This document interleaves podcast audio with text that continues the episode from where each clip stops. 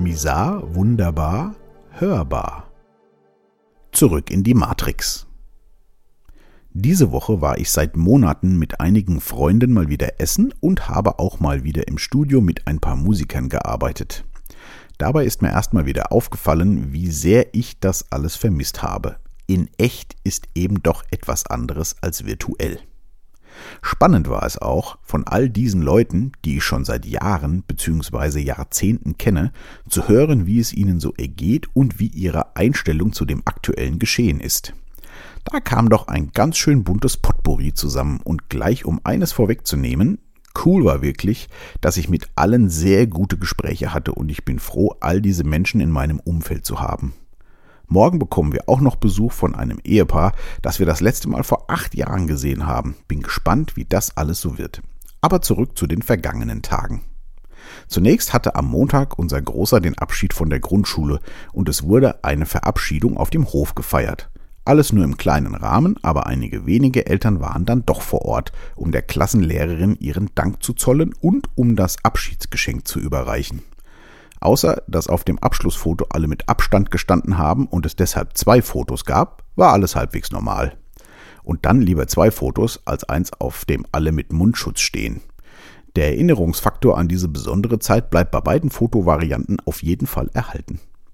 Ein Mädchen aus der Klasse musste weinen und die Klassenlehrerin hat sie in den Arm genommen. Natürlich mussten beide vorher ihren Mundschutz aufsetzen und sie kam danach zur Mutter des Kindes und hat sich quasi entschuldigt und dass sie hoffe, es wäre in Ordnung für sie. Da ist mir ja doch schon leicht wieder ein Grollen hochgekommen. Wenn ein Kind weint, nehme ich das in den Arm. Fertig. Wo sind wir denn hier? Die Mutter war aber total locker und ich glaube, den Mundschutz hätte sie sich bei ihr auch schenken können. Aber man weiß ja nie. Geht es euch eigentlich auch so? Ich bin ein recht guter Menschenkenner und habe meistens ein richtiges Bauchgefühl, aber in der aktuellen Situation fällt es mir unwahrscheinlich schwer einzuschätzen, wer aus meinem Bekannten- und Freundeskreis wie drauf ist. Bei vielen liege ich zwar richtig, aber bei so manchen habe ich mich gründlich verschätzt. Finde ich wirklich spannend. Am Nachmittag war es dann soweit und ich habe endlich mal wieder im Studio gearbeitet. Nach der langen Pause muss ich sagen, dass es mir wieder mehr Spaß gemacht hat, als ich erwartete. Generell bin ich zwar weiterhin auf dem Standpunkt, dass ich das nicht mehr groß weiterverfolgen werde, aber ein Hobby könnte das, glaube ich, doch bleiben bzw. wieder werden. Da war ich vor ein paar Wochen noch ganz anderer Meinung. War ein toller Nachmittag und auch wieder mit einem sehr guten Gespräch, obwohl unsere Meinungen in diesem Falle sehr auseinandergingen. Hier hatte ich übrigens eine richtige Einschätzung.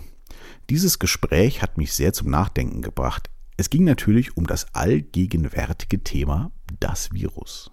Ich habe mich inzwischen ja an andere Standpunkte gewöhnt, aber es fällt mir teilweise immer noch schwer, manches zu akzeptieren, wenn es aus meiner Sicht nicht belegbar ist. Ich vermute aber, es geht den anderen mit mir genauso. Ich versuche aber nach wie vor in alle Richtungen offen zu bleiben, allerdings ist Neutralität wirklich schwierig. Dieser Musiker arbeitet als Lehrer und ist natürlich voll auf dem Mainstream, was ich übrigens nicht als negativ betrachte, weder Mainstream noch Lehrer. Bei ihm ist mir schon früher aufgefallen, dass er sehr oft Meinungen hat, die schnell extrem werden, obwohl er genau das Gegenteil von extrem sein möchte und auch glaubt, dass er das ist. Das ist für mich wirklich sehr spannend zu sehen, wie jemand so sehr gegen ein Extrem ist, dass er selbst zum Extrem wird. Und das Ganze in guter Absicht. Ist gerade in der jetzigen Zeit wieder schön zu sehen. Auf jeden Fall hat er mich auch versucht zu überzeugen, dass das alles richtig ist, was unsere Regierung da macht und hat auch einige dezente Versuche meinerseits, vielleicht den ein oder anderen Zweifel anzubringen, einfach überhört.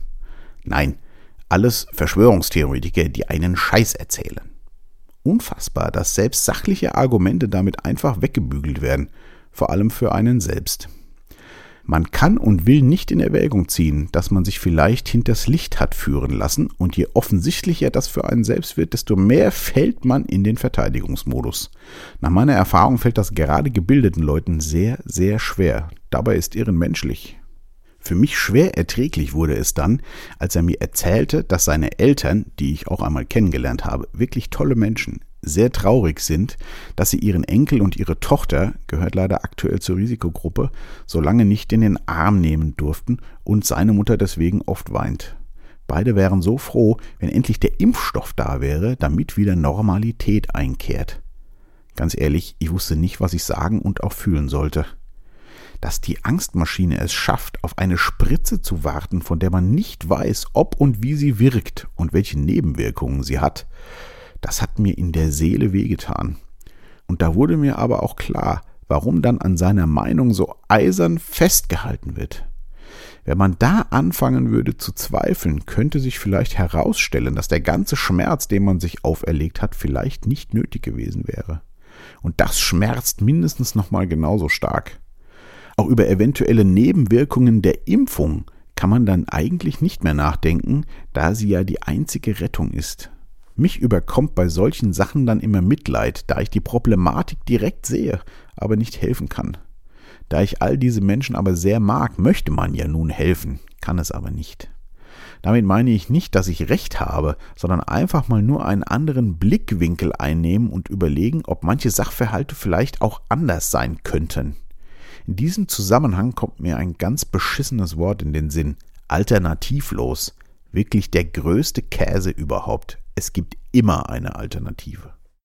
Mitte der Woche war ich dann noch mit einem anderen Musiker und auch Freund von mir im Biergarten und wir hatten unter anderem natürlich auch dieses Thema. Ihm ging es ähnlich wie mir. Man weiß nicht, was man wirklich glauben soll. Da er als Live-Musiker direkt von den aktuellen Maßnahmen betroffen ist, hat er wirklich ordentlich an der Situation zu knabbern.